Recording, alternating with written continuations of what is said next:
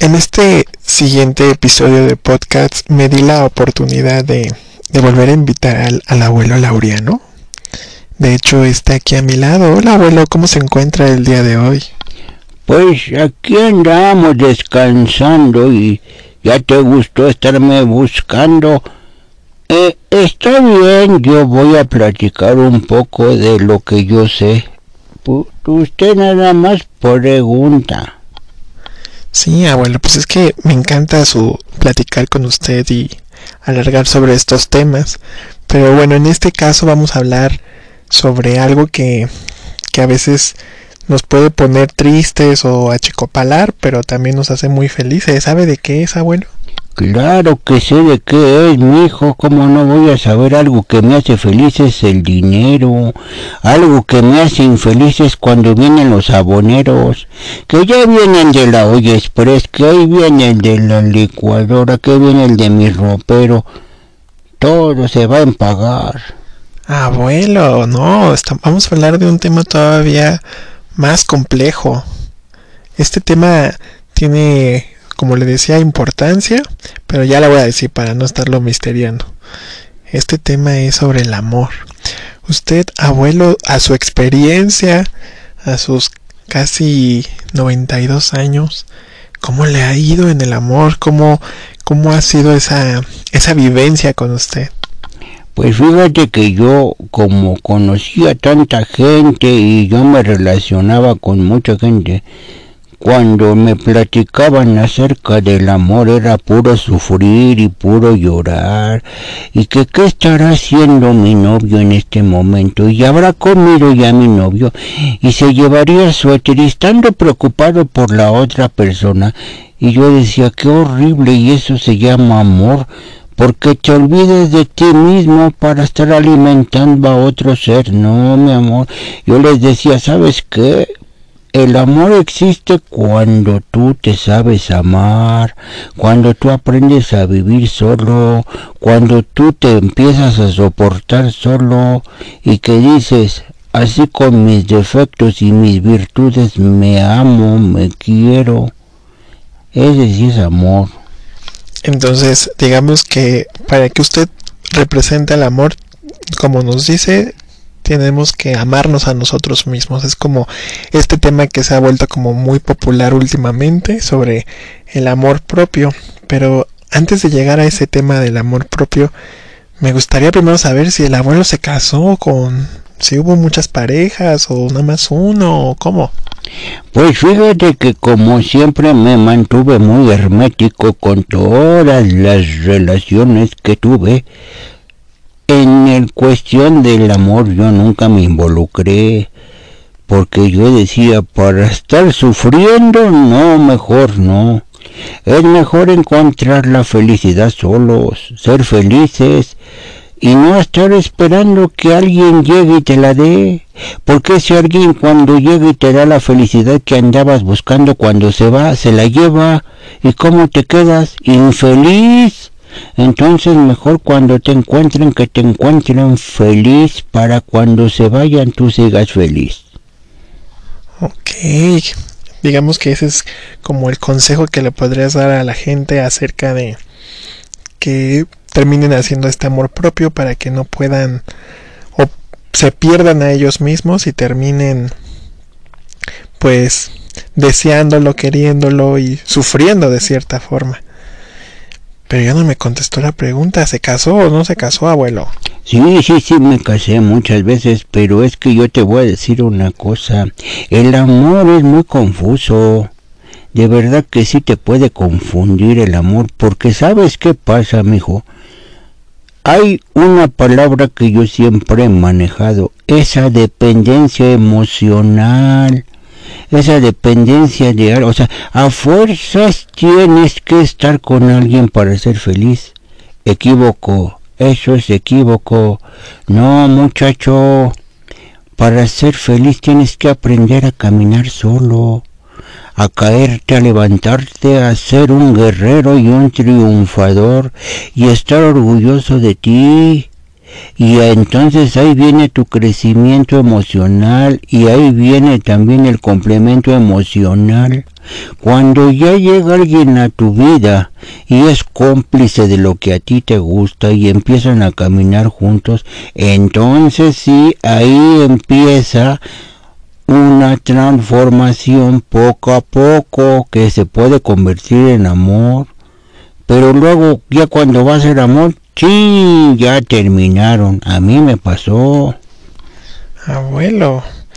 Y entonces usted se tardó mucho, por ejemplo, en, en descubrir esa forma de, de primero amarse a usted mismo, de darse cuenta que no tenía que tener esa dependencia emocional. ¿Usted en algún momento se sintió dependiente a, a una chica? No, fíjate que no. Cuando uno tiene cosas del pasado, yo tuve la ausencia de mi padre, ¿sabes? Entonces yo siempre soñé con una protección de un padre. Entonces uno crece y, y ¿qué crees que me pasó? Yo siempre fui protector. Entonces se me acercaban y ya no me veían como el amor, como la pareja, me veían como un papá. Y como a mí me gustaba abrigar y proteger a la gente, pues los cobijaba.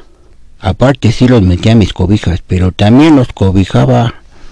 Abuelo, ah, entonces gastó mucho dinero en, en cobertores y en abrigos. No digas tonteras, niño, estamos hablando bien. Te digo que tú te sales por la tangente, pero sí, sí compré muchas cobijas.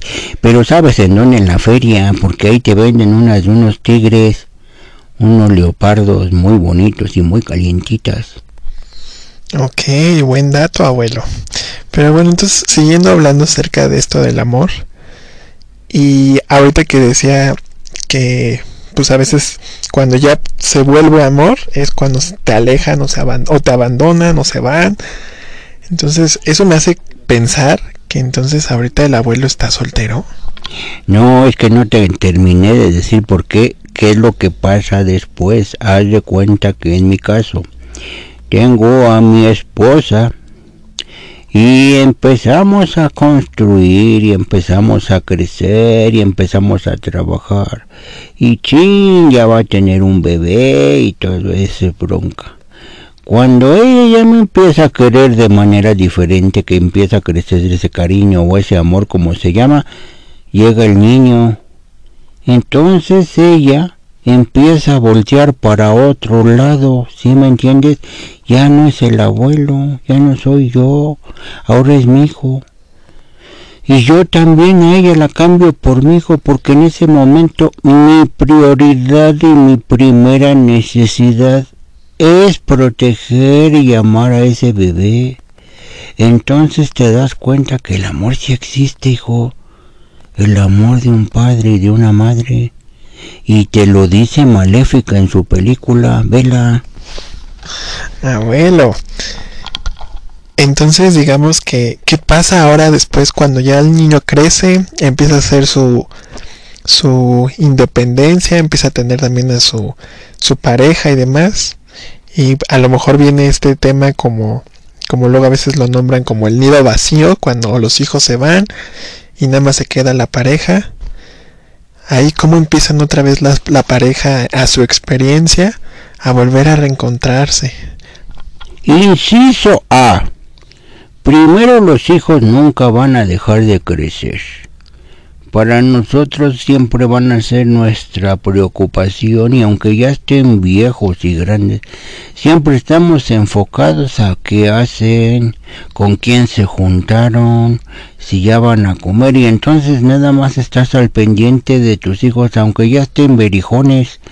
Entonces, cuando te das cuenta y volteas a ver a tu esposa, pues ya está bien carcacha igual que tú entonces ya no hay esa emoción pasional, pues ya no. ¿Y sabes en qué se convierte, mi hijo?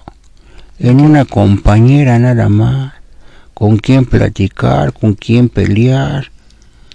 Y ya de repente, o, se va ella o, me, se me puede ir yo y, ya te quedas solo. Y, y así es la vida, es triste porque cuando uno tiene hijos uno renuncia a su vida y está mal, hijo, porque se olvida uno de uno, pero así son las cosas, te jala más el amor de un hijo.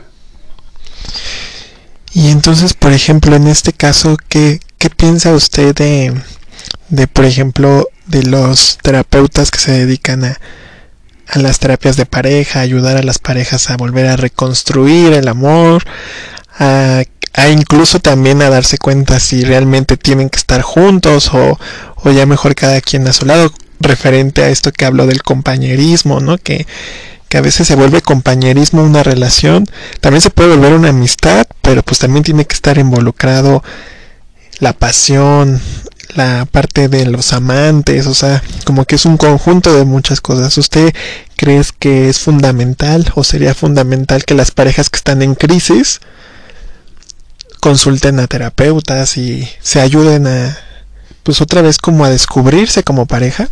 Sí, fíjate que yo te voy a decir una cosa y como tú dices, el amor es un conjunto de emociones y de muchas cosas. Por ejemplo, tú puedes estar con una pareja y a lo mejor sexualmente te sientes muy bien, pero en otras cosas te sientes muy mal, entonces tiene que ser un complemento de todos, no nada más es lo sexual, también es la convivencia diaria, el carácter. Es que son dos familias diferentes que crecieron con diferentes costumbres, entonces tú te tienes que adaptar y el otro se tiene que adaptar y aparte uno luego cede más que el otro y, y luego uno se involucra más en unas cosas, el otro en otras y siempre es una competencia y una rivalidad de emociones y de discusiones.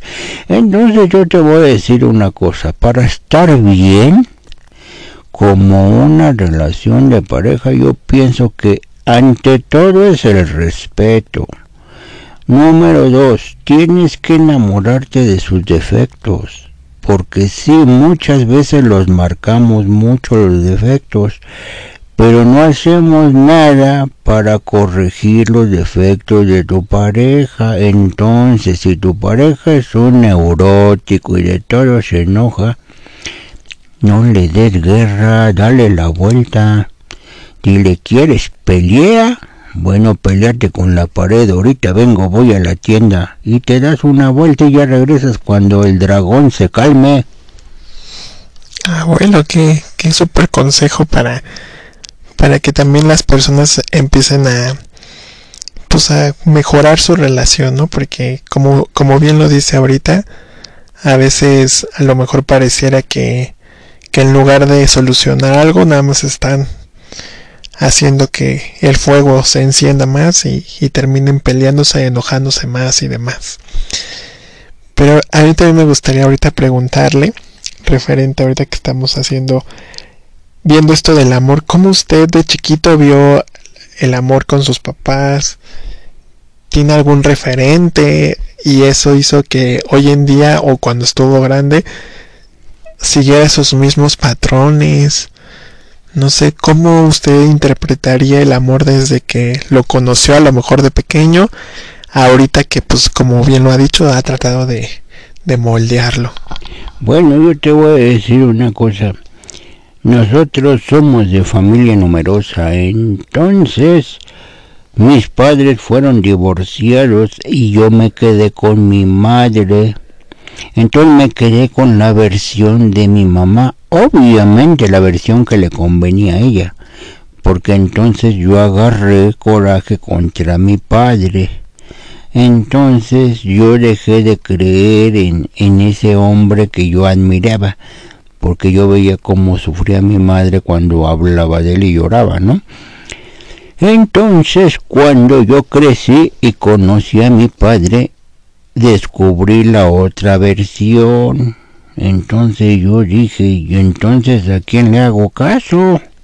Cada quien tenía su historia, pero cuando te toca estar de a un lado, agarras tú como el coraje con la otra parte. Entonces yo crecí creyendo que el amor de pareja no existe, que no sirve, que solo daña, que solo sufre, que solo hace llorar.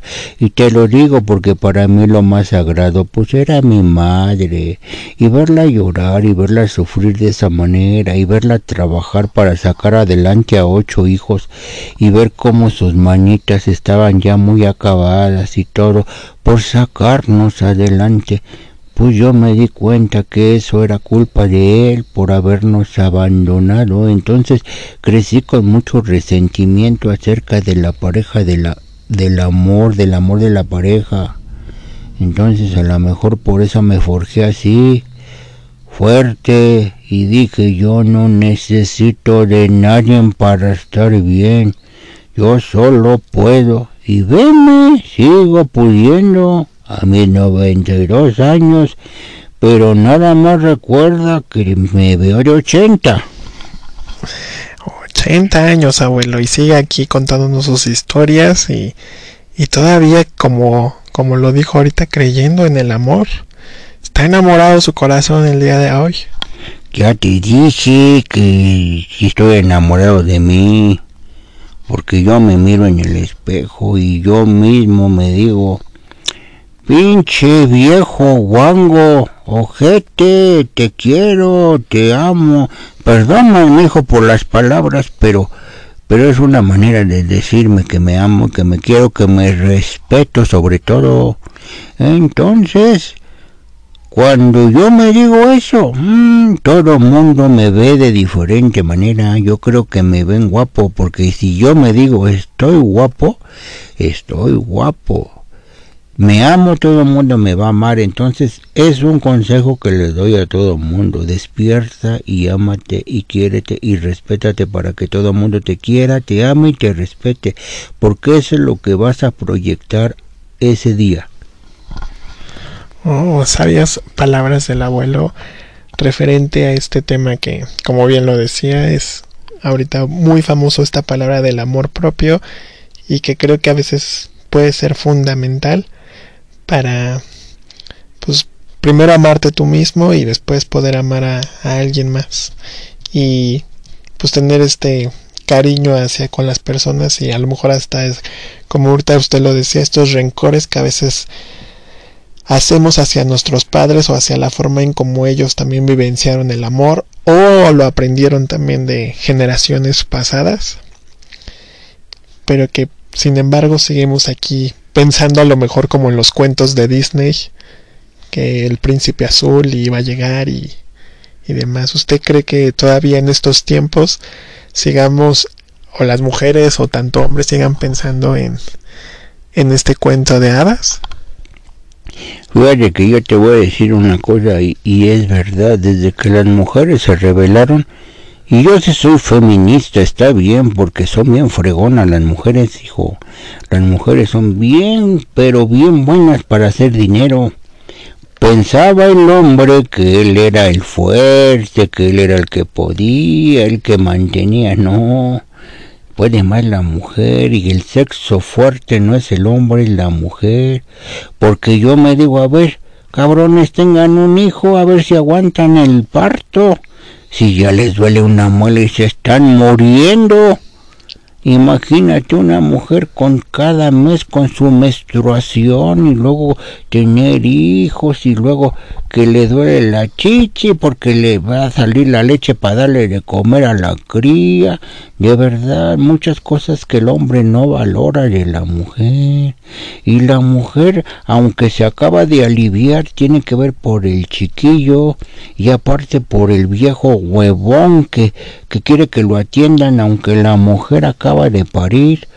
Entonces yo sí te digo eso, ¿a qué viene eso? Ya ni me acuerdo. Te digo que se me olvidan ya las cosas. Abuelo, no se preocupe. Aquí le volvemos a refrescar la memoria.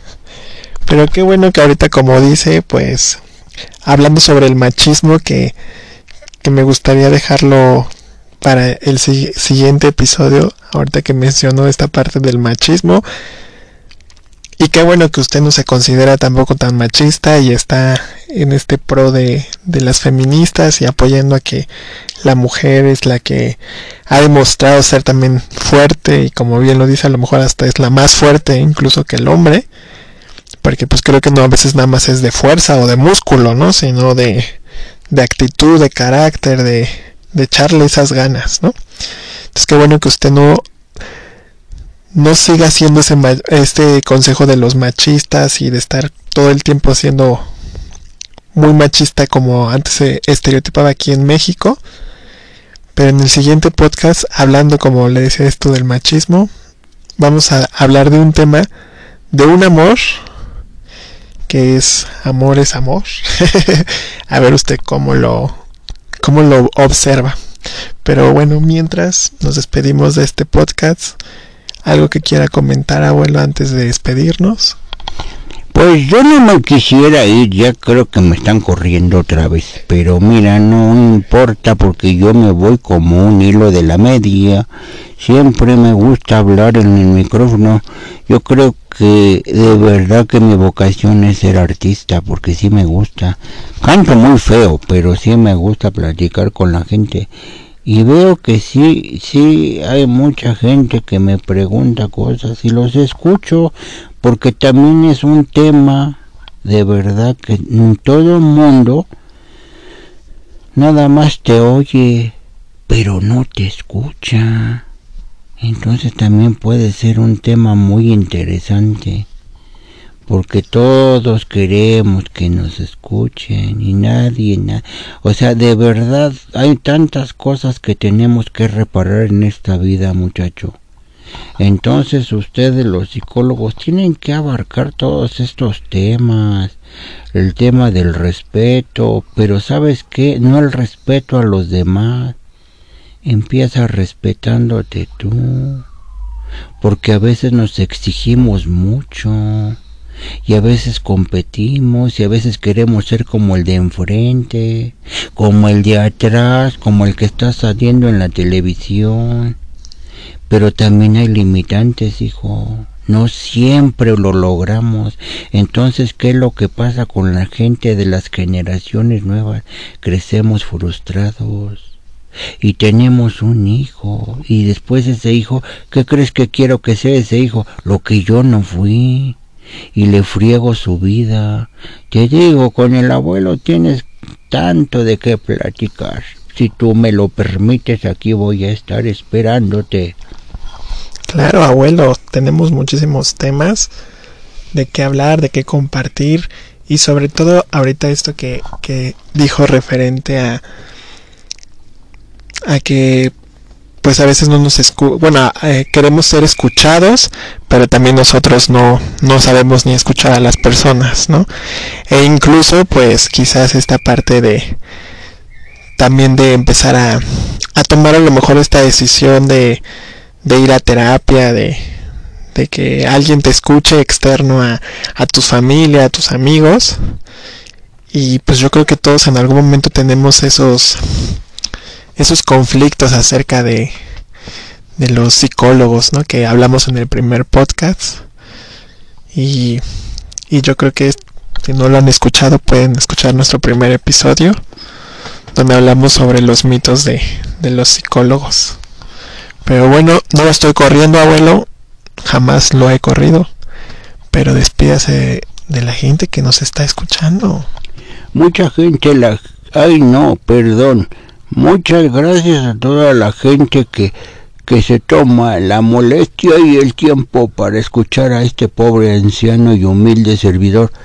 Pues aquí estamos, aquí estamos platicando y espero que pues un poco, un granito de arena que les pueda servir para ser mejores personas, mejores seres humanos. Es momento del cambio. Hay que despertar pensando que estamos bien y que todo va a estar bien y decretar un nuevo comienzo. Les mando muchos saludos a todos y gracias por escucharme. Ya los quiero. Os espero para el siguiente podcast. Podcast. Se oye como palomitas, pero los espero. Ah, esperemos que, que estemos en contacto. Saludos. Goodbye.